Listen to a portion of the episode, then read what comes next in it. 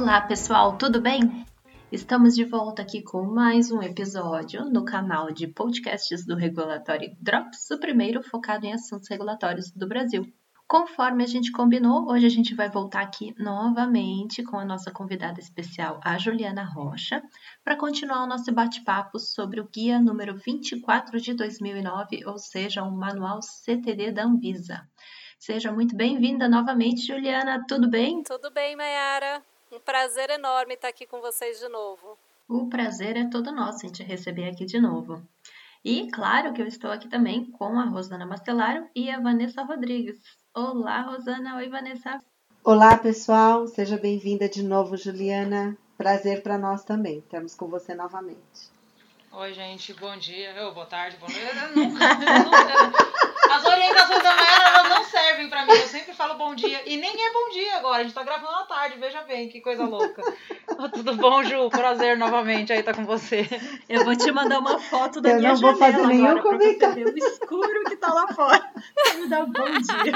Ué, pra, pra Mayara já é de madrugada, pra, pra agora é à tarde, porque a gente tá gravando agora à tarde, no sábado. E eu tô falando bom dia. Não, tudo bem, mas olá, galera. Não vou mais falar bom dia, vou todo, toda vez eu erro esse negócio. Da próxima vez a gente ensaia com a Vanessa primeiro só. Isso, treinamento. É, gente, não vai esquecer. É, foi, é. Bom, como a Juliana ela já se apresentou no primeiro episódio que a gente fez sobre esse tema, se você não ouviu ainda, procura lá na biblioteca de podcasts e confere. A gente vai pular essa parte de apresentações e hoje vai direto para o nosso bate-papo, porque tem bastante coisa para conversar. E para começar, não vai ser nenhuma pergunta para a Juliana, mas na verdade a gente vai começar com um repasse de algumas informações importantes que foram dadas pela Anvisa em dois, dois eventos recentes, um em Brasília e um em São Paulo, que citaram também questões sobre esse tema e que a gente acha importante reforçar aqui para vocês. Quem vai falar é a Rosana. Rosana, conta pra gente aí o que, que foi que aconteceu nesses eventos. Certo, Mayara. Eu acho que o primeiro ponto que a gente tem que esclarecer é relacionado à questão de data, de prazo de implementação. Então, esse guia, como você falou, ele foi publicado, é o guia número 24 da Anvisa, é o guia do formato CTD, que ele entrou com a vigência em 14 de agosto de 2019 um período para contribuições, esse é o modelo que a Anvisa tem adotado, né? ele entra com um período para contribuições que se iniciou em 19 de setembro de 2019 e finaliza as contribuições em 14 de 2 de 2020, fevereiro do ano que vem. Entretanto, isso não significa que o formato CTD é obrigatório em 14 de fevereiro de 2020 é uma grande confusão que às vezes acontece, ou então, outra data também que o pessoal costuma linkar é com aquela data do, do, do passo 2 que a Visa tinha, né, que tem, quando ela tornou-se país membro da ICH, que seria até 2021. Então, na verdade, o formato CTD, que era o compromisso que a Anvisa assumiu nesse segundo momento, ele já foi é realizado através é, da publicação desse guia, da adoção desse formato está conform, é, confirmado. O que depois, o próximo passo, qual vai ser? A Anvisa tornar este formato obrigatório e depois, um terceiro momento, nós adotarmos também o ECTD. Então, tem esses estágios. Agora, o que nós temos é a possibilidade não mandatória de submissão no formato CTD. Você confirma isso, Juliana? Isso mesmo, Rosana. Né, foi deixado bem claro pela Anvisa nos dois eventos de que é, a implementação perante o compromisso que foi assumido quando a Anvisa se tornou membro do ICH lá em novembro de 2016, ela assumiu o compromisso de implementar cinco guias, sendo eles o M4, um deles, né, que é o guia do CTD, até novembro de 2021. Com a publicação do Guia 24, já foi atingida essa implementação do Guia M4 pelo Brasil. Então, até quem quiser e tiver interesse de olhar lá o site DCH, entrar no M4, vai ver que já está listado que o Brasil implementou o Guia M4 e tem a data de 14 de agosto de 2019, que é a data da publicação do Guia 24. Então, assim, para o ICH, a publicação do guia já é a implementação. E aí a Anvisa vai agora trabalhar junto com o setor, então eles colocaram isso bem claro, que eles querem tornar isso mandatório, eles querem que as empresas migrem para a adoção desse CTD o mais rápido possível, mas que uma data para tornar o, CTD mandatório ainda não foi definida e isso vai ser definido junto com o setor aqui no Brasil, né? Compreendendo, acho que a Anvisa tem essa compreensão de que existem diversos tipos de empresas, empresas que conseguem implementar de maneira mais célere e outras empresas que vão precisar de um pouco mais, tem, mais de tempo. É, o que eu acho que é importante a gente estimular que as empresas é, iniciem né, a submissão de processos nesse formato, porque é uma prática, né? A gente vai ter que se acostumar. Agora também, é, a gente enfrenta aí alguns desafios que a Juliana vai ajudar a gente. Por um lado, a Anvisa até criou já códigos de aditamento, né? Tem o 11.360, que é o aditamento para o registro, 11.361, que é o código de aditamento para o pós-registro. Isso, as empresas se utilizam desse código para informar que elas enviaram uma, fizeram uma submissão no formato CTD. Através desses códigos, a Anvisa vai conseguir monitorar essa submissão. O que a gente ainda precisa alinhar é, as empresas ainda têm uma dificuldade, a adesão não está assim, inclusive nesse recentemente a Anvisa questionou mas por que, que as empresas não estão submetendo? Elas esperavam que imediatamente após a divulgação isso já seria adotado pelas empresas, mas a gente ainda tem um conflito em relação à nossa resolução, que é a RDC 86 de 2016, que é a submissão é, eletrônica de processos. Juliana, acho que você também poderia explicar quais são essas dificuldades e por que, que isso não está favorecendo a submissão nesse formato.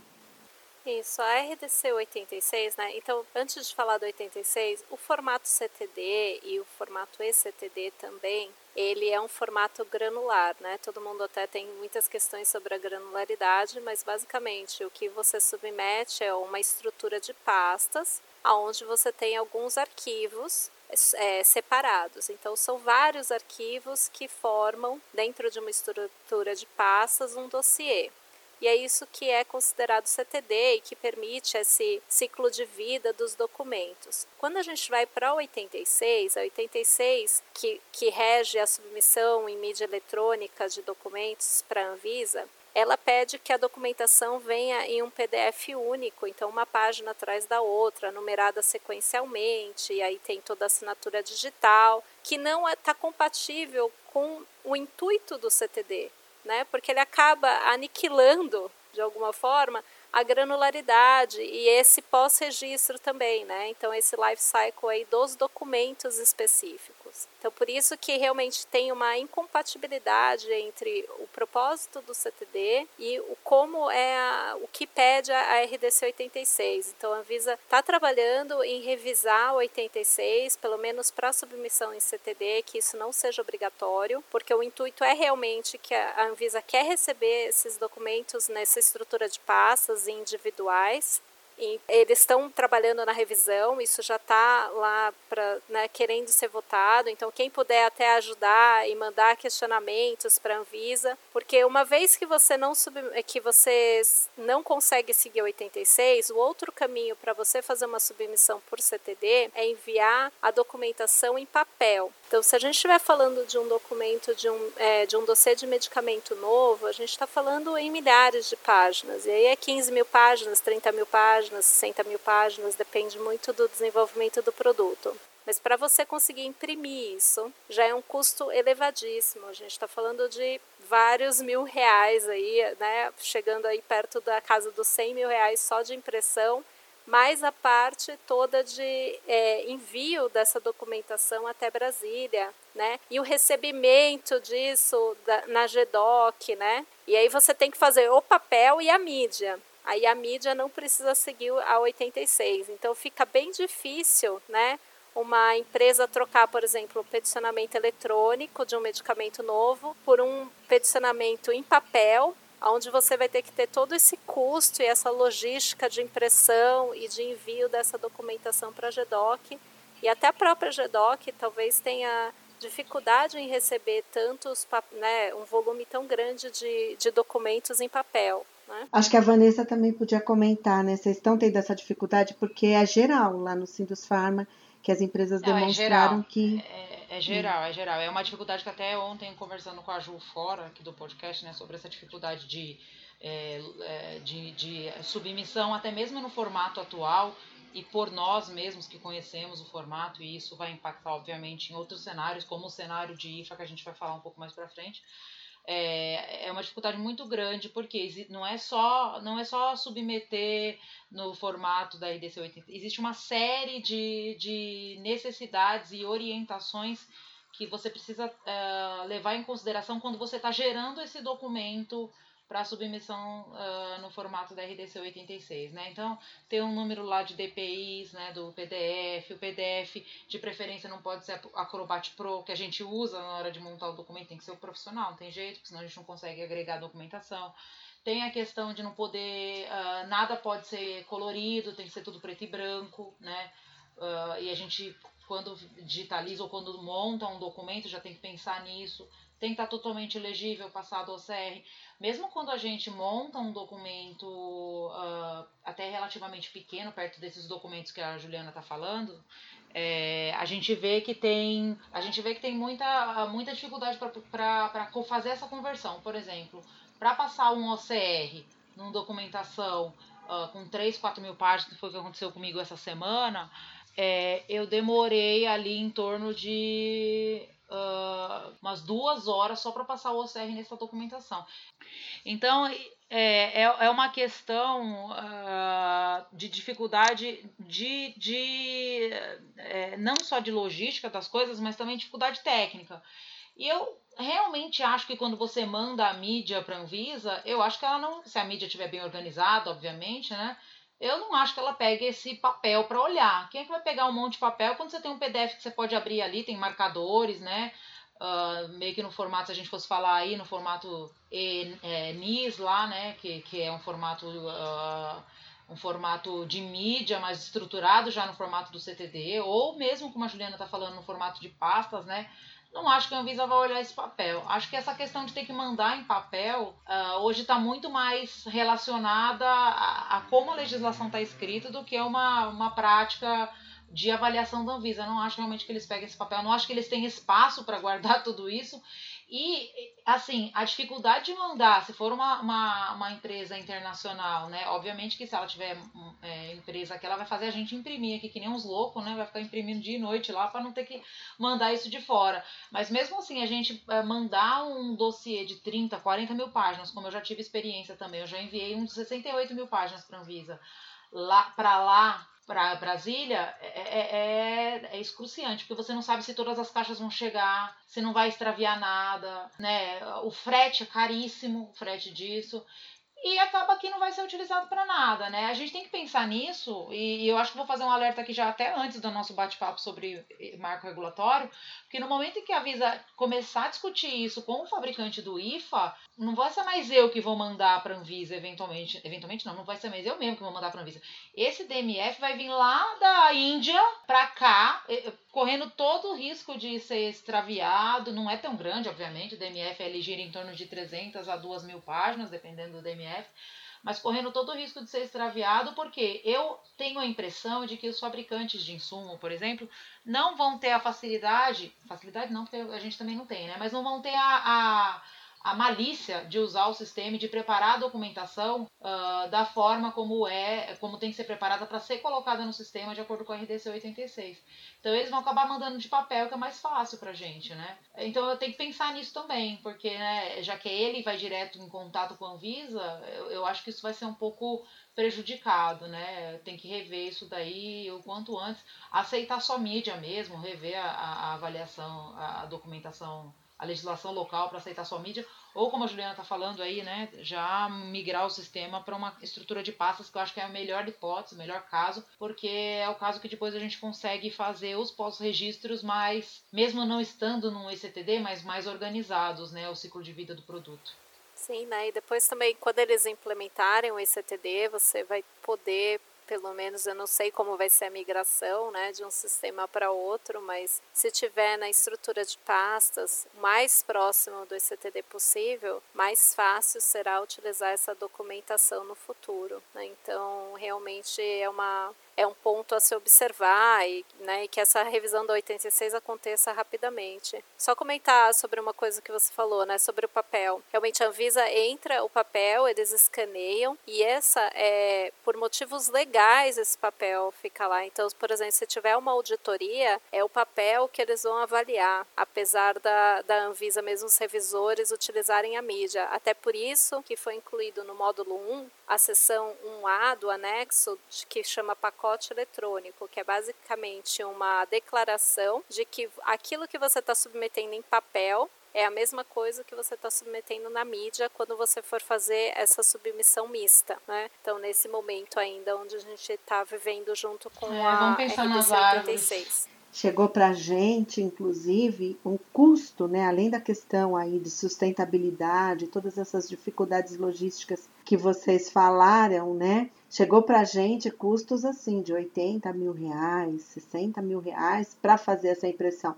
E pior do que isso é isso, também nessa questão de sustentabilidade e a própria Anvisa, né? Eu me lembro de algumas de call onde tinham diretores que já alertavam que não havia mais espaço físico, né? E você também precisar de uma área para armazenar papel hoje é bem complicado. Eu, eu sinceramente vou, uma, vou fazer uma pergunta burra aqui agora. Eu não sei em que legislação está escrito isso de papel. Alguém sabe qual é a, a lei? Que está escrito, ah, tem que ter o papel lá para fins de auditoria, porque tem que mudar essa lei, gente. A gente está numa época que, eu sei que a Anvisa foi criada em 99, naquela época estava eh, nascendo a internet, acho que não tinha nem o Adobe ainda aprovado, sei lá.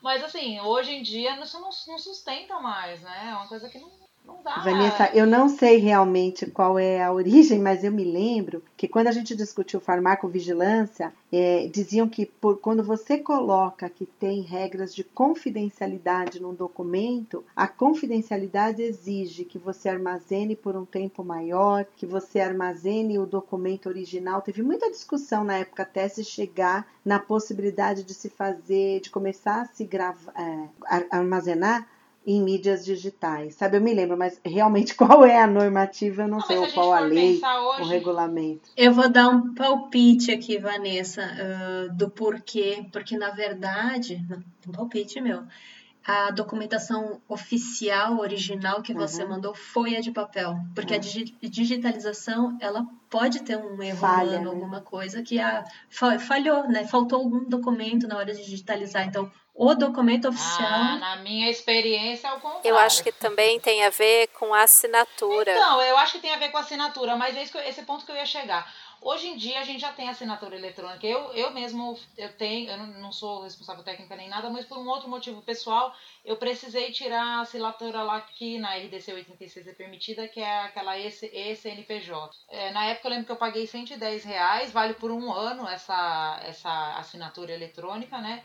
Ela é verificável no site, foi para fins de Receita Federal. Eu, só, eu lembro que eu precisava dessa assinatura para acessar o site da Receita, porque eu tinha perdido, enfim, uma coisa pessoal. Não achei caro, eu precisava desse serviço na época.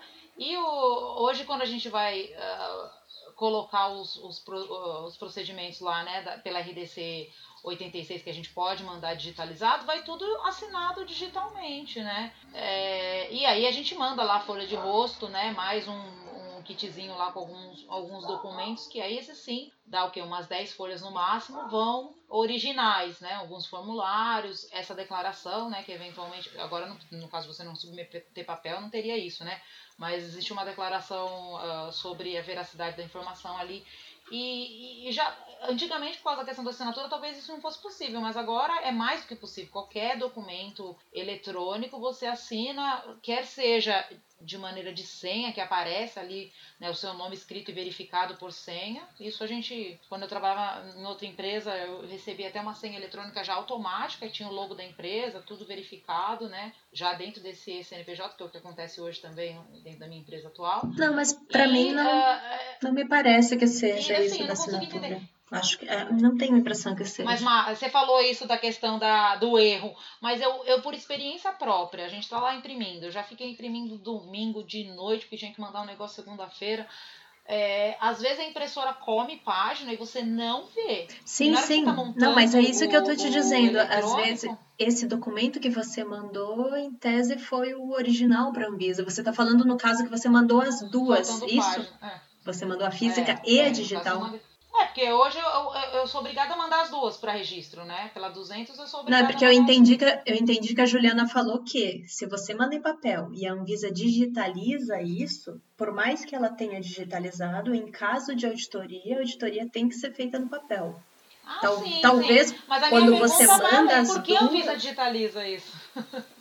ah, em tese, é, quando você... facilitar a vida de quem está avaliando aquela questão das análises uh, múltiplas, do teletrabalho também, acredito. Acho que tem uma, uma razão. Não, e para deixar bem claro, Eva, é assim, para o CTD pelo menos, o que o guia fala é se você consegue seguir 86, então colocando toda a documentação, seguindo as diretrizes da 86, 60 MB, quebrar os documentos, assinatura digital, você não precisa mandar é, em papel, além daqueles pequenos uh, poucos documentos que você tem que mandar, né? Folha de rosto, algumas coisas. Se você, Mas não ajuda, então, né, Ju? Porque você é, não consegue sim. ter aquele sistema, que é o que você está falando das pastinhas. Sim, e isso vai. Você vai, não tem a granularidade, é, né? Você acaba você perdendo tem. muito da funcionalidade, até mesmo para o revisor. Imagina receber um documento, como eu já vi, um PDF que tem, sei lá, 5 mil páginas e a empresa nem também colocou nenhum marcador. Então você abre o documento e você vai andando por ele, né? Um documento que pode se corromper rapid, é, facilmente, tem uma série de problemas. Mas só para deixar claro para os ouvintes é se você consegue seguir 86, então, por exemplo, se você vai migrar para CTD num pós-registro, você pode fazer a submissão só por mídia seguindo 86. Se você não consegue seguir 86, aí sim você tem que ir para o misto, que seria o papel e uma mídia eletrônica. E essa mídia eletrônica daí não, não precisa seguir 86. Então, hoje, né, ah, é, é esse o cenário para submissão de qualquer documento no formato CTD. Ô Ju, a mídia eletrônica também não precisa estar no formato nem de pastas e nem NES, né? Nem aquele formato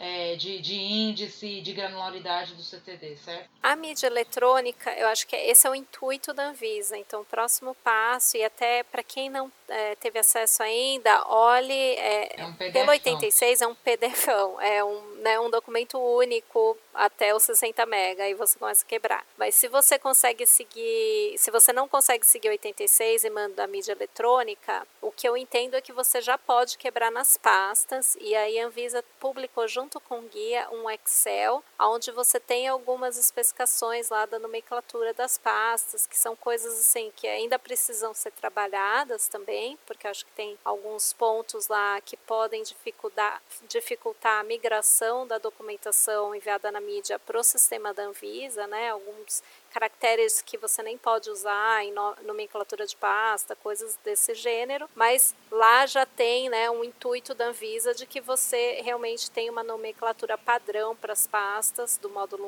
1 e do 32R e depois o resto você segue o padrão que é definido pelo, pelo ICH. Aí esse padrão está lá no M8 que é do ECTD, que ele vai definir a nomenclatura dessas pastas. Então, também vai ter, né, que as, quem for submeter em papel e mídia, se puder já conseguir seguir né, essa estrutura de pastas, já pensando aí na nomenclatura correta, acho que fica a dica, é né, já começa a implementar com o pé direito, já começa do jeito certo, porque aí você Sim. não tem que reaprender depois quando você realmente for migrar para o ICTD. Não, e outra, para você também é mais fácil, né? Porque você pode fazer Sim. o pós-registro já certinho. Sim, e eu acho que esse é o intuito né? da Anvisa também, mais né? Fácil. A documentação sendo recebida de todas as empresas com a mesma estrutura de pastas é o ideal. E a conclusão dessa discussão toda, né, que a gente começou com os recados da Anvisa para o setor, né? Agora a gente vai dar um recado, Anvisa, por favor, né, faça a revisão da 86 e alinhe ela com tudo isso, que olha só, a discussão e a confusão que causa, causa esse problema aí. É, eu tô, eu particularmente, aqui não é o fórum de IFA, mas eu tô particularmente preocupada com essa 86 pro fabricante do IFA, por causa dessas, dessas necessidades, né? a fabricante do medicamento tem um representante aqui no Brasil sempre, né? Sim, já tá Eventualmente o fabricante do IFA não tem e ele tem que fazer essa discussão direto com a Anvisa no marco regulatório. E aí essa, essa submissão nesse formato vai dar bastante dor de cabeça pra, pra gente no começo. Mas vamos testar aí, né? Posso, posso introduzir, posso introduzir aí um outro tema que também aconteceu tanto em discussão lá no Sindus Pharma como no diálogo setorial? Pode ser? Vamos, claro. mudar? Então vamos é polêmico lá. também? Se for polêmico, pode. Não, é, é usar aí da expertise de todo mundo aí para vocês é, verem é, o entendimento de vocês. Então, é, foi questionado né, por parte de um participante do, do encontro que o quanto que ele poderia ficar tranquilo em relação a não seguir a ordem do checklist, né? E adotando o modelo CTD. E na ocasião, é, a Anvisa posicionou que ele poderia ficar tranquilo, porque havia essa previsão na 253 de 2018. A 253 de 2018 ela alterou a 20 de 2013, que é aquela que trata sobre o registro eletrônico, o registro eletrônico de medicamentos novos. E aí, Juliana, comenta com a gente. Você acha que as empresas podem ficar confortáveis ou então realmente o escopo da 253 é reduzido. Qual que é a sua opinião? Então, o escopo, na minha opinião, eu avaliei depois da 253, eu também não, eu não conhecia essa resolução, né? Foi falado isso tanto no Sintes Pharma quanto no diálogo setorial. E ela, na verdade, só cobre uma permissão para que produtos novos possam ser submetidos pelo CTD e, sendo assim, eles não vão ser submetidos pelo registro eletrônico. Então, a 20 pede que todos os medicamentos novos sejam feitos pelo registro eletrônico. E a 253 só vem para permitir essa abertura, né, essa, essa exceção de que se você submeter no CTD, você não precisa fazer o registro eletrônico, não tira a obrigatoriedade. Mas ela não toca nesse ponto de seguir a ordem da RDC 200, por exemplo, para medicamentos de novos, inovadores, também não cobrem outros tipos de, de produtos que estão cobertos no CTD, por exemplo, os fitoterápicos específicos, da necessidade de seguir os itens né, conforme estão na, na, dispostos na RDC. É, eu não acredito que teremos grandes problemas, porque o que é importante é você é, passar as informações. Mas de qualquer maneira precisaríamos também de um ajuste, possivelmente, né, para dar mais tranquilidade, né, mais segurança jurídica. Mais segurança né? jurídica, okay. né? Na RDC 200 ela fala do registro eletrônico, né? E você fazendo o registro eletrônico, você faz também, e acho que se aplica para todos os outros produtos, né, as categorias, a Van pode confirmar, é o HMP, que também é feito eletronicamente. Então foi foi explicado na, tanto na, acho no Sindus Pharma quanto no diálogo setorial, e não é a primeira vez que eu vejo a Anvisa comentar isso. Uma vez que você migra para o CTD, então você pegou aquele seu produto, um produto e migrou para o CTD num pós-registro. A partir dali, todas as submissões têm que ser feitas no formato CTD. E dessa maneira, o histórico de mudanças do produto anual ele não vai mais poder ser feito por peticionamento eletrônico, ele tem que ser feito no formato CTD. Você vai ter que colocar a documentação lá na pasta que foi criada dentro do módulo 1. Então, nesse ponto, assim, deixar claro para os ouvintes, é, uma vez que você migrou para o CTD, você realmente vai ter que fazer o HMP é, manual, né, ou petição em papel, ou seguindo a mídia, conforme a nossa discussão anterior. Tá bom? Informação importante, Ju. Muito obrigada. É, isso é importante. É. E da questão do, da RDC do 253 e do registro eletrônico, né, da questão do, de ser só de medicamento novo, de fato, esse, esse site né, de registro eletrônico, eu entendo que agora, com a possibilidade de submissão pelo formato CTD, né, que não tinha antes para medicamento novo, a gente estava nova molécula, né, no Brasil, não as, as, os novos da RDC 200 a gente tá, aquelas inovações, né, nova forma farmacêutica, enfim. Para novos, a gente estava sempre ali naquela necessidade de submissão eletrônica, né, do, do dossiê, naquele site antigo que é um, um, um software da Anvisa, né, e que de maneira nenhuma ele conversa com, com o formato CTD hoje, embora ele tenha uma estrutura que faça sentido técnico, né? Mas ele não é uma estrutura que conversa com CTD. Então, a minha, a minha, a minha sensação é que agora a permissão de mandar né, no formato CTD, mesmo não sendo mandatória para empresas que têm novas moléculas, né, vai matar esse sistema de uma vez, porque agora a gente tem opção né, de mandar, uh, ainda que seja de papel ou na RDC 86, eu acho que muita empresa vai preferir do que usar aquele sistema. Né? A gente tem que pedir DCB antecipado, tem que anexar muito documento é muito pesado, dá muito erro. Quando a gente vai finalizar uma sessão, ela aí você entra de novo, a documentação desapareceu, né? Então que é, maravilha. é um site difícil de trabalhar. É, esse é um site difícil. Tanto é que quando a gente tinha a nova molécula lá para trabalhar, a gente brincava que tinha que começar um mês antes a subir a documentação, porque ia dar muito erro e a gente ia ter muita dificuldade. Como eu falei, é um site que faz sentido técnico, né? Era uma tentativa da Anvisa de ter uma coisa mais organizada ali no uh, aonde fica cada informação, mas como ela não se reflete no pós-registro também, porque o pós-registro desses medicamentos novos não é feito dentro da plataforma de registro eletrônico, né? Uma vez que se registra daquele jeito, ela morre, né? O pós-registro depois é feito pela 73, assim como é para qualquer um no formato checklist da 73. É, hoje, né? Sem o formato CTD. Então acaba que ele só é utilizado mesmo para subir a informação. E agora, com essa possibilidade do CTD, obviamente que a empresa multinacional que tem o formato CTD embora tenha as tropicalizações. É lógico que a empresa vai preferir do que ficar incluindo documentação toda quebrada lá, que às vezes nem que às vezes por não conversar com o formato CTD, você precisa criar um documento uh, para aquela necessidade. Por exemplo, o estudo de solubilidade de insumo farmacêutico, por exemplo. É um que tem uma pasta individual lá no registro eletrônico e que isso não tem um documento individual no formato CTD. Então a pessoa tinha que criar um documento de solubilidade do insumo farmacêutico ativo, que às vezes não está no DMF, porque é uma informação que o fabricante do medicamento que é, precisa, dependendo da forma farmacêutica, né, se, se, é, se é relevante, para incluir lá na, nessa parte, porque é uma informação obrigatória. Então eu acho que agora, de fato, esse sistema da Visa para registro eletrônico, ele morre de uma vez, não, não vai ter mais como sustentar ele, até por falta de interesse das empresas, né? Essa é minha, essa é a minha visão. E mudando de assunto agora, Juliana, e falando de tropicalização aí do guia aí no Brasil, como é que ficou a seção 32R, que é a seção regional do módulo 3 de qualidade, isso?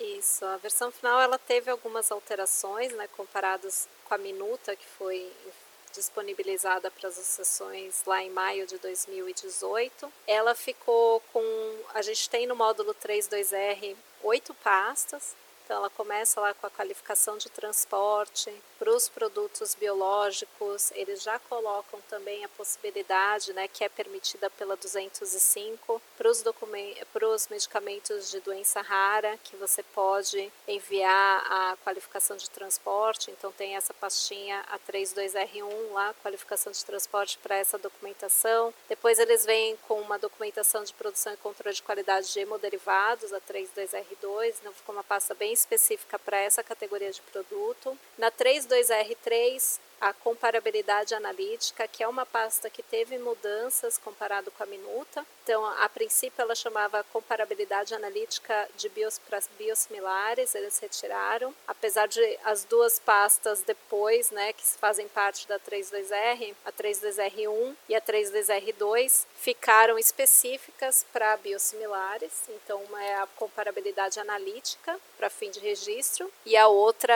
é, a, é também chama comparabilidade analítica, mas aí é uma parte mais de alter, inclusão e alteração de outros locais de fabricação. E o que eles, o que eles mudaram da minuta foi a inclusão de uma, outra, uma terceira pasta dentro do 32R3 para a inclusão do certificado de equivalência farmacêutica. Então, aquele certificado de equivalência farmacêutica emitido pelos centros habilitados vai entrar aí nesse local no módulo regional. Uh, o, o Ju. Depois vem o. Oh, pode falar.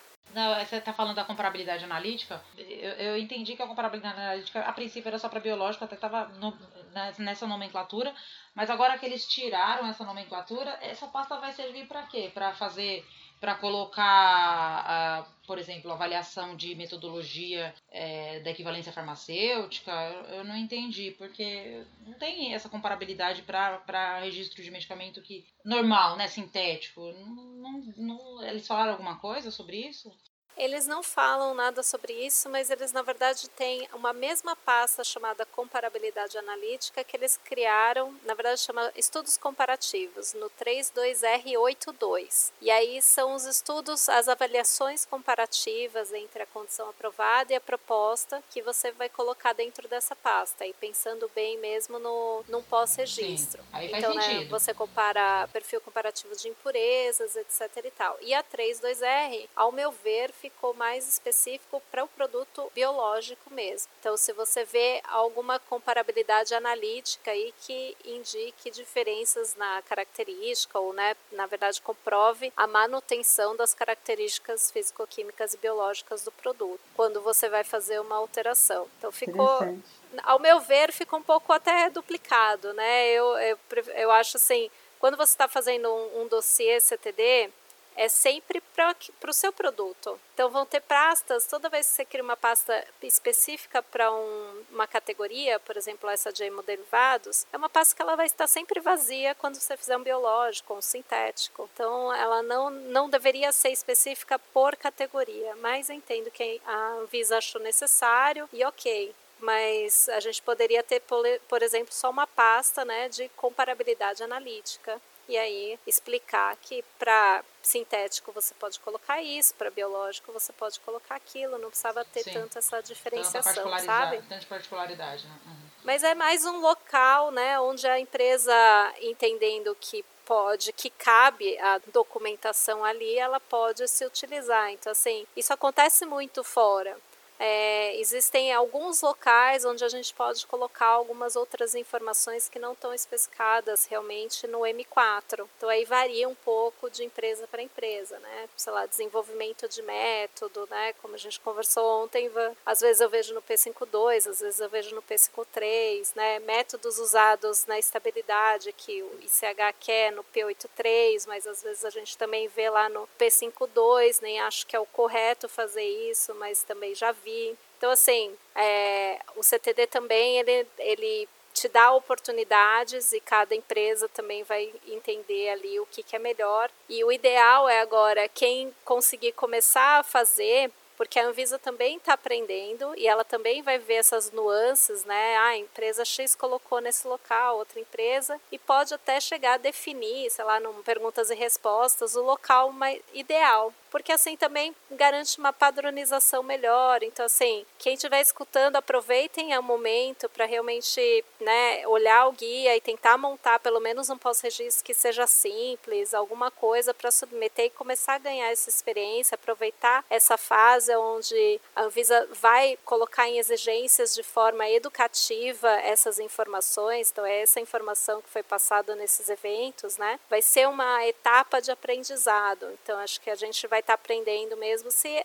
de repente ver se essas pastas aí que eu mencionei talvez não necessariamente precisam ser divididas por categoria de produto, né? A gente vai ver, mas por enquanto elas estão assim, tá? Talvez ela pensou que pudesse ser mais didático nesse primeiro momento, né? Ficar separado, talvez né? Pensou-se nisso. Ordem de produção ficou no regional, né? Também. Isso, a ordem de produção era o próximo que eu ia comentar, que é o 32R4. Então, a pastinha número 4 no, na parte regional é, são as ordens de produção. Então, aí você coloca lá as ordens de produção, detalhando, né? E às vezes, por exemplo, né, em uma experiência minha, a gente também colocou parte do anexo 1 lá da RDC 200 para IFA sintético, a gente colocou lá para não ficar mexendo no, na parte de descrição do processo de fabricação que vai no CTD, porque era um produto, na verdade, que já vinha de fora, então ele já estava no formato CTD. Então tem também essas, esses pontos assim, você pode usar a pasta da melhor maneira, né? Esse ponto é importante, João.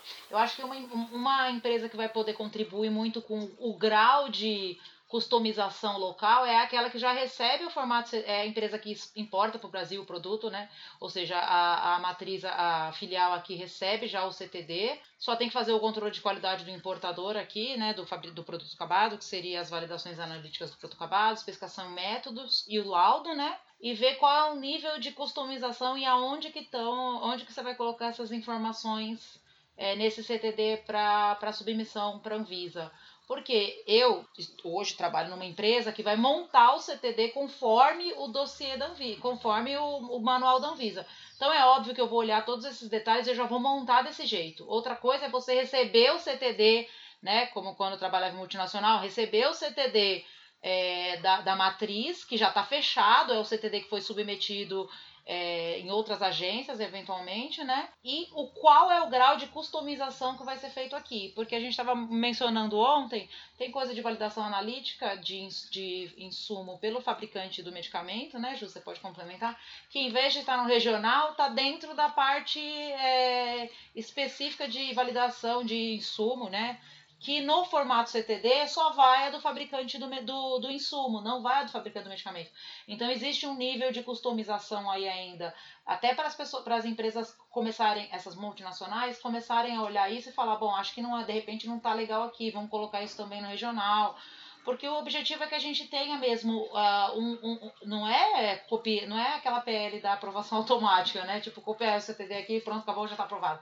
É que a gente tenha um, um, um central único, né? Uh, como é na Europa, nos Estados Unidos, e aí os regionais sejam específicos, né? Para cada, cada país, como o módulo 1 é específico para cada país, mas que o, o, o núcleo do CTD seja o mesmo, né?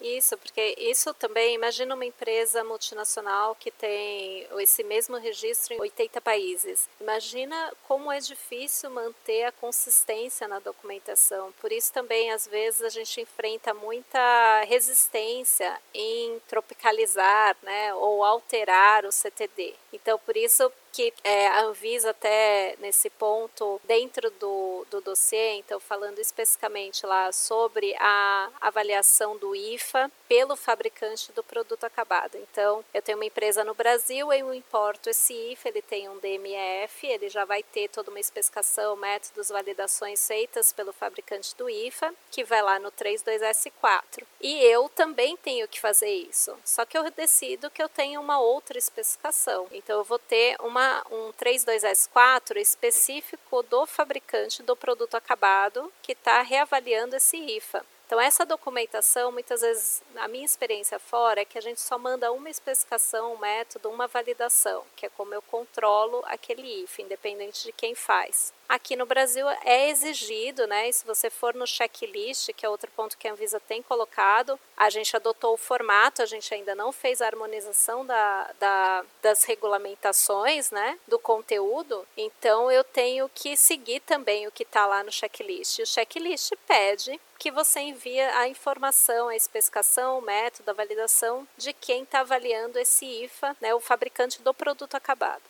Então, essa informação eles colocaram especificamente lá no guia. Então, quem for lendo vai ver que está um pouco diferente do M4, porque ele inclui essas informações que você pode colocar e ele fala, você pode colocar como um anexo. Então, como eu entendo esse como um anexo? Que você coloque, por exemplo, é, dois documentos, quando a gente tiver esquema de pastinhas, né, lá no 32S41 é a especificação do IFA. Então, vou ter um documento PDF que vai vir de fora do meu fabricante do IFA, que é a especificação dele. Se eu aqui no Brasil, Juliana Farma, tenho outra especificação, eu vou colocar lá 32S41, especificação tracinho Juliana Farma. Então ele vai saber, por isso também essa o CTD tem as palavras-chave, que é para você ir distinguindo de onde é a informação. Então é isso ficou lá dentro do módulo 3, então essa documentação fica lá junta, né? A única coisa que ficou separado e até ficou um pouco estranho é a próxima pasta do 32R que eu ia falar, que é a parte da validação parcial da metodologia analítica realizada pelo importador. Então esse foi o único ponto que a Anvisa, ao invés de colocar lá junto do, do núcleo do módulo 3, ela colocou no módulo regional. Então, quem for fazer né, as validações, só as validações daí parciais feitas pelo importador, elas têm um lugarzinho específico lá no 32R5, no módulo regional. Eu entendo que os métodos, se forem os mesmos, vão estar tá lá no P52, que é onde tem o método do produto acabado.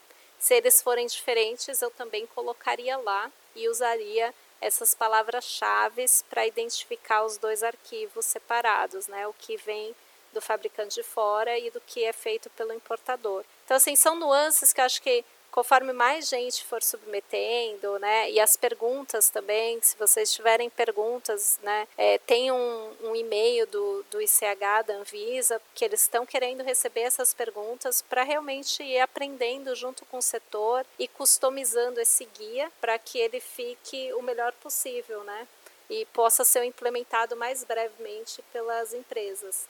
Então, continuando, eu queria entrar na outra pasta do 32R, que é o detalhamento da estratégia de controle. Então, eu mesma fiquei com algumas questões, eu queria escutar de você também, porque eu sei que essa pasta, isso né, eu não vejo, eu mexo mais com RDC 200, com sintéticos, mas eu não vejo é, isso sendo uma nomenclatura usada nas regulamentações atuais. O único lugar que eu já vi o detalhamento de estratégia de controle é quando a gente vai lá no, no, no M4 e vê a versão nova do ECTD, então a versão 4, aquelas tabelinhas de granularidade, que aí você vê que eles abriram no, na, nesse novo formato, né, nessa nova versão de ECTD, algumas pastas que agora podem receber o detalhamento de estratégia de controle. E aí a Anvisa criou essa pasta na, no item no 32R. Eu queria escutar de você se você já viu esse detalhamento, já escutou como é que é, porque eu realmente assim ainda estou em dúvida no que realmente tem que ser enviado dessa pasta. É, isso começou agora, né? Eu não, não tinha mesmo nada disso Uh, nem na RDC 200 e nem na 73. Eu entendo que isso daí vem muito lá do, do Quality by Design, né, do Q8, daquela sua, de você delinear um, um, um processo, uh, os seus intervalos de confiança de um, de um processo de fabricação, de um método analítico, o que quer que seja, né?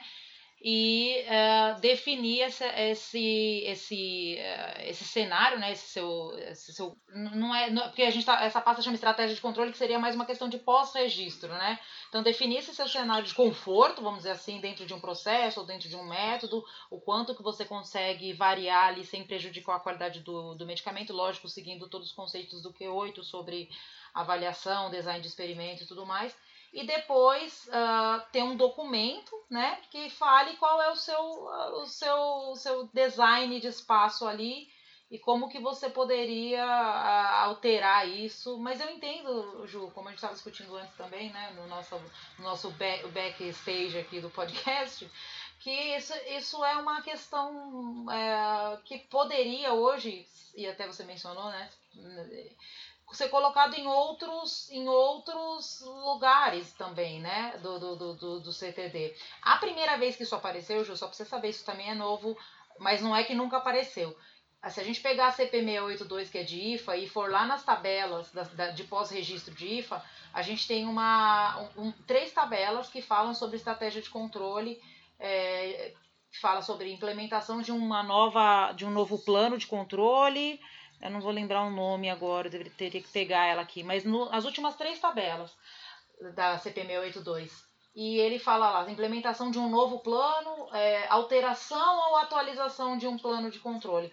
Ou seja, já pensando mais lá no, no, no Q8 e no Q12, né, que fala sobre é, essa flexibilidade né, de, de, de, de pós-registro, uh, ter esse plano descrito, mas ainda não sabemos qual é o formato disso, né? Posso fazer um comentário? Eu recebi um questionamento de um associado sobre isso, para mim também causou estranheza, porque não era uma terminologia usual, né? não, não estava na 200 e etc.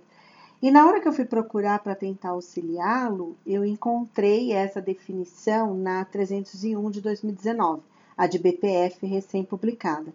Então, o que eu imaginei, como a 301 trouxe forte essa questão do desenvolvimento né, do produto, que até eles eh, passa a ser vigente a partir de abril, que foi dito que eles querem analisar essa estratégia, né, como que você está montando o seu dossiê de submissão desde o desenvolvimento do seu produto, talvez a gente pode aprofundá-la nas discussões e ver se em algum momento eles também falam sobre isso e o que espera se encontrar de, de discussão ou de apresentação de documentos nessa fase. Eu não sei. Até então eu não, não tinha conhecimento. Ah, eles chamam aqui, ó, eu peguei a 682, chama Protocolo de Gerência, Introdução de um novo Design Space, eles chamam de Design Space já, Então, quando você está fazendo o primeiro, é um design space. E aí depois eles chamam protocolo de controle, protocolo de gerenciamento de mudança. É, esse tópico, Vanessa, a gente esclareceu com a COIFA. Isso é o Q12, que a gente até falou, ah, mas o Q12 ainda está em discussão aqui, então vamos tirar. E eles comentaram que sim, que está em discussão, que ainda não está definido, mas que como eles pegaram a versão mais atualizada, né, do EDQM, certo? Do guia, Sim, o último é, guia do, lá. do, do então, por isso que eles já quiseram deixar atualizado, mas esse É que eu acho realmente... que tem tudo a ver com esse, com esse tópico que a Ju tá falando também. Porque, embora o nome seja diferente, estratégias de controle se refletem na mesma coisa desse protocolo que o Q12 menciona, que é o protocolo de controle PAMCP, acho que chama um negócio assim. E tem tudo a ver com esse desenho de espaço, como é que você fez uma, uma especificação, por que, que você testa um determinado teste, por que, que você não testa, por que, que a sua, por exemplo, você pode confiar num intervalo de, sei lá, de, de mistura numa fase de fabricação que varia de 5 minutos a, sei lá, de 10 minutos a 2 minutos, né, de mistura, e mesmo assim vai ter alguma coisa uniforme. Então tá muito relacionado a, a, a, esses, a esses estudos lá do Q8, né, só que cada hora a gente ouve um termo. Um termo diferente.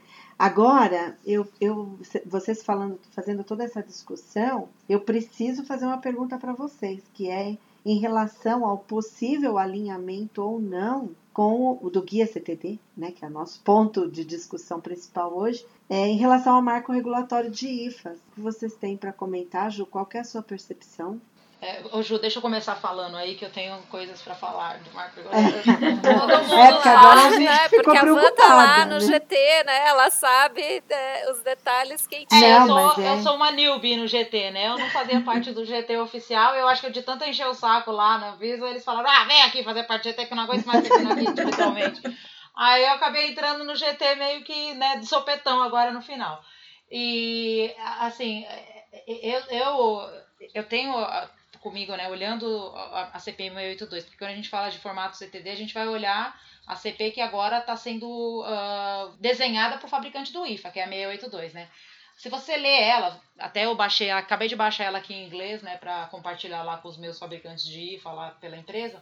Se você lê ela a princípio, né, o fabricante do IFA que ler essa essa essa CP 682, ele vai sentir uma, uma alegria imensa no coração dele. Ele vai dizer, nossa, que ótimo, agora tá tudo alinhado com um guia CTD, tá tudo escrito lá. Existem umas coisinhas ou outras, tá? Lógico, né?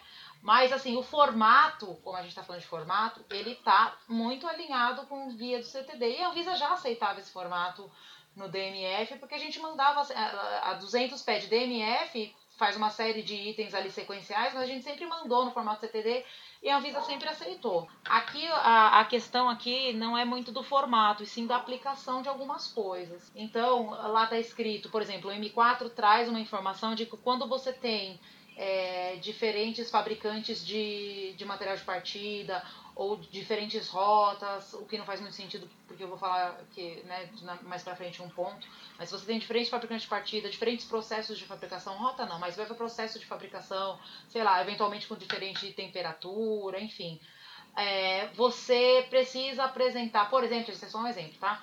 Uh, laudos do, do IFA, considerando todas essas combinações. Então, você tem três fabricantes de material de partida e duas rotas, sei lá, processos de fabricação distintos ou tamanho de lote, você precisa fazer ali um design de experimento e apresentar as combinaçõezinhas, como a 73 pede, né? Lógico que está aberto para discussão e tudo mais. Mas o que eu vejo é que no DMF internacional, isso não, embora esteja no M4, isso não vem ele geralmente escolhe ali uma rota, eh, um fabricante do material de partida e manda o laudo daquilo, daquele fabricante. Logicamente, se o material de partida é o mesmo, enfim, existe uma série de discussões em cima de material de partida que a gente podia fazer uns 15 podcasts só disso, mas, né, considerando esse ponto. E, é, é, e o que não faz um pouco de sentido, porque também tem uma, uma questão no, no marco regulatório de IFA que fala que quando, isso sim é diferente, tá? Não no formato CTD, mas diferente do que é na Europa. Quando você tem duas ou mais rotas de síntese, você tem que ter dois, é, dois ou mais, dependendo do, do número das rotas, DMFs distintos. Né? Uh, e na Europa vai depender do nível de alteração, nível de, de diferença entre essas rotas. Se for menor, você pode ter um DMF único, e se for maior, aí sim você tem que ter um DMF distinto. Então, existem, uh, existem alguns pontos, né? A questão da definição do fabricante do IFA, como a gente colocou, que é a aplicabilidade, né? Que a gente precisa lá de novo olhar no Q11 para não, uh, para não trazer para cá uma dificuldade depois com inspeção e pós-registro no nível do medicamento, né? É, a questão do própria definição de insumo farmacêutico ativo, que na CP ficou difícil, mas aí não é formato. A pergunta que você fez é sobre formato. O formato está muito, sim, alinhado com o que é uh, internacionalmente, o que é uma grande alegria para os fabricantes. Mas já adianto, né, do fabricante de IFA, que a alegria termina aí, no formato, tá? Porque o resto, a, a régua da Anvisa é altíssima e ela não está errada, tecnicamente ela não está errada, mas a régua dela é altíssima a gente tem questionamentos muito, muito, muito bem elaborados e difíceis de responder. E até a gente pega o fabricante de surpresa, ele, ele olha e fala: Mas eu tenho esse dossiê aprovado em três, né, três agências altamente reguladas, eventualmente tem até no Japão isso daí, eu não consigo passar no Brasil. Ah, sim, porque se fizer sentido técnico, a Anvisa vai questionar. Existem coisas que não fazem, enfim, mas aí é uma regionalidade que a Anvisa tem buscado, sim, é, minimizar. Né? Você tem alguma coisa para falar, Ju? Acho que o ponto aí é o formato está muito bem. A gente já falou sobre a dificuldade que o fabricante do IF vai ter para essa submissão, submissão, né? eletrônica, né? né? Então, essa é uma questão importante. Mas a questão da aplicação, de fato, aí é, é um assunto para podcast de IFA. Ah, com certeza, né? Tem, tem muito mais assunto. Acho que aqui a gente só conseguiu cobrir o 32R, é. né? Tem todo o módulo 3 aí, tem todas as questões de IFA, mas é bem isso que eu vejo também. E a gente pode. É, o formato é o mesmo, a sequência é o mesmo, os documentos são, mas o nível de detalhamento dentro é. da, do, de cada sessão é diferente. E eu acho que aquele site da COIFA, que eu não sei se vai ser atualizado agora com o novo marco, ele já traz até alguns pontos que ele sabe que não é cobrado Exatamente. fora, mas que ele cobra. Exatamente. Então, assim, eu acho que é só realmente é, pensando aqui regulatório e mundial, né?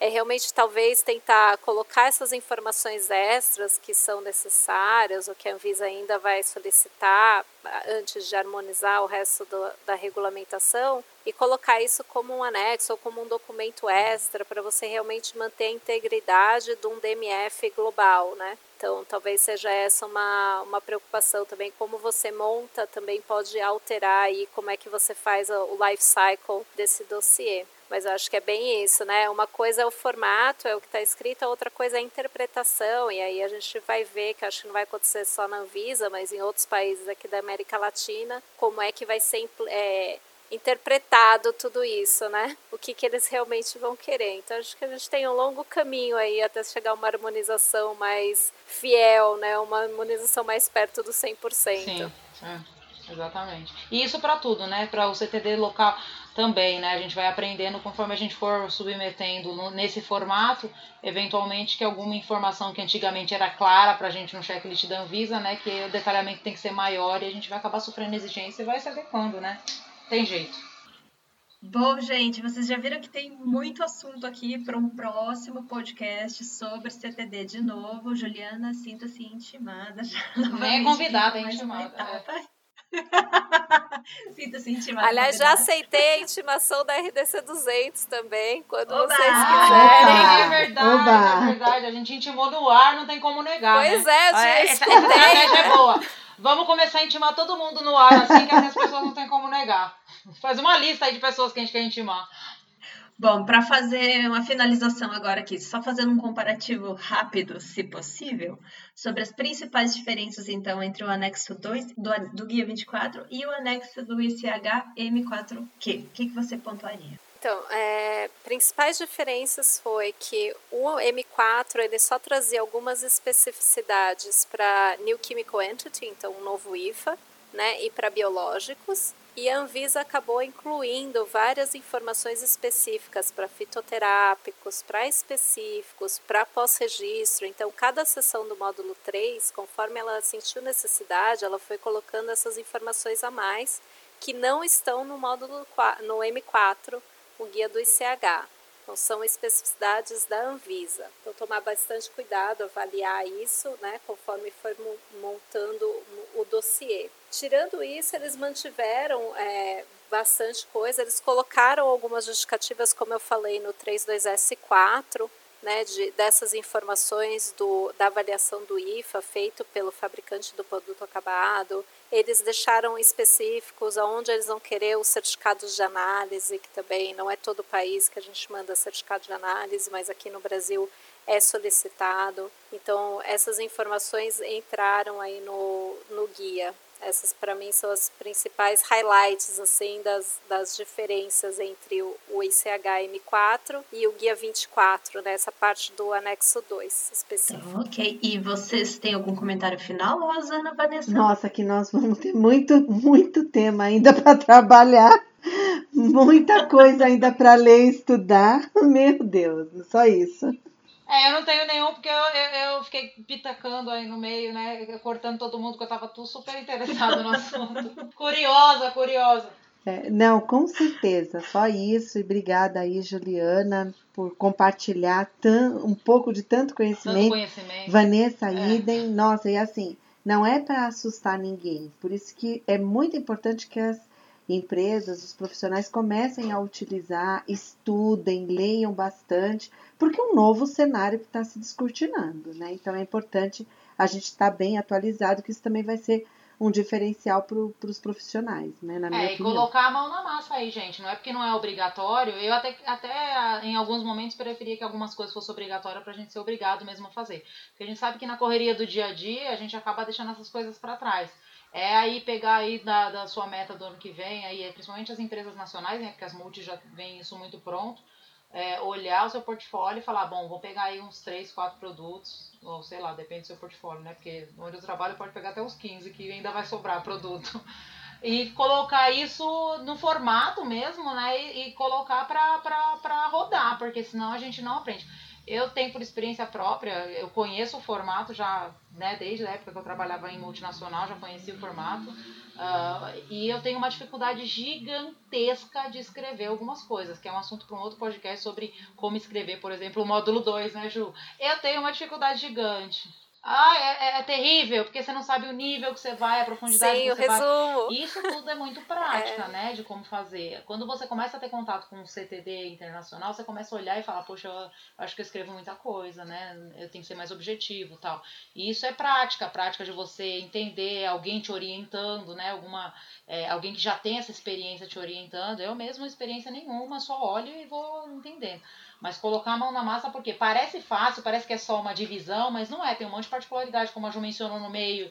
Existem os, os, os indicadores, né, as palavras-chave dos capítulos que a gente tem que saber como escrever para depois quando virar um ECTD, a gente não ter dificuldade de migrar isso para ECTD, tá? Isso é importantíssimo. A Ju me falou isso ontem, achei importantíssimo. É, formatação, né? Eu acho que ninguém pensa bem é... na formatação, mas eu sempre ressalto nos treinamentos que eu faço não só o conteúdo, né? A gente cobra não só o conteúdo, mas as etapas de implementação. Então, a confecção de um manual de boas práticas de autoria regulatória, porque no final você vai estar cada peda cada pedaço, cada departamento vai estar escrevendo um pedaço do, do CTD, mas o CTD é um livro e ele tem que estar harmonizado do começo ao fim, né? E, utilizando a mesma formatação e pensar já que no ECTD, assim como a RDC 86 exige algumas, algumas requisitos aí de formatação, o ECTD também exige. E se você começar a fazer é, o seu CTD no Word já formatado, onde você já tem os índices funcionando, onde você já usa estilos no Word, é, que você insere as tabelas com numeração. Tem uma série de coisas de formatação que, se você começar agora, vai te facilitar muito no ECTD. Então, tem toda essa parte né, de manual de boas práticas de autoria, pensar na granularidade, como é que você vai fazer. Então, primeiro é o que vai dar mais trabalho, mas depois você usa aquele como é, um padrão, né? Você desenvolve um padrão para sua empresa. E aí é, é mesmo, né, primeiro se capacitar, né, fazer treinamentos, ter uma capacitação sobre o CTD e depois aí começar realmente a aplicar E eu vou sugerir, comecem simples. Pegue um pós-registro, Uhum, talvez. uhum. Pega um produto que está chegando, que não tenha tanta pressão de tempo, para que vocês realmente consigam interna internalizar dentro da empresa essa mudança, né? Acho que muita gente nos, nos treinamentos que eu dou fala do PAT, né? Que foi uma mudança ali de, de maneira de trabalho, né? Entre os departamentos. Eu acho que o CTD também vai, vai trazer um pouco disso e essa experiência do PAT vai ser muito útil para a implementação do CTD nas empresas. Perfeito. Era isso, gente, viu? Quase não tiveram comentários finais. Quase que foi outro só podcast. Os, os vários minutos, outro né? podcast Outro só dos podcast, comentários é. finais. E a lista aqui é grande ainda de, de perguntas, mas não se preocupem que a gente vai voltar aqui com mais um episódio sobre esse assunto. Realmente tem muitos pontos para discutir ainda. Mas por hoje foi isso. A gente conversou aí um pouquinho mais sobre questões administrativas, um pouquinho do módulo 3. E no próximo aí, então, Vanessa, calma, a gente vai chegar lá no É, tô ansiosa. Uhum. Vai falar um pouquinho mais sobre os outros É, e quem quiser, né, Maiara, eu acho que quem quiser mandar questões também pra gente, ajuda muito, para que a gente vá Claro. coletando essas questões e conseguindo responder, entrando em contato com a Anvisa Claro. para conseguir esclarecer. E até para ficar mais interativo aqui, né? Para a gente saber que as pessoas que estão ouvindo estão conversando com a gente de alguma forma. Muito interessante. Mandem os seus questionamentos. Vocês já sabem, né? O nosso e-mail de contato, info.regulatóriodrops, ou usando a hashtag eh, CTD lá no nosso grupo de discussões regulatórios Brasil. O link para acesso você encontra na descrição do podcast. A gente pode até fazer umas drops aí, né? Eu tô louca para fazer uma drops com a Juliana. A gente só precisa aí de uns questionamentos do É, pessoal. gente, vão mandando questionamento. A gente vai encerrando aqui então. Juliana, muito obrigada novamente pela sua presença. A gente te aguarda em breve. Mas era isso, gente. Brigadão, tchau, tchau e até a próxima. Tchau, Tchau, gente. tchau. Até a até a próxima, gente. próxima. Tchau, tchau. Tchau, tchau, pessoal. Obrigada. Tchau, tchau.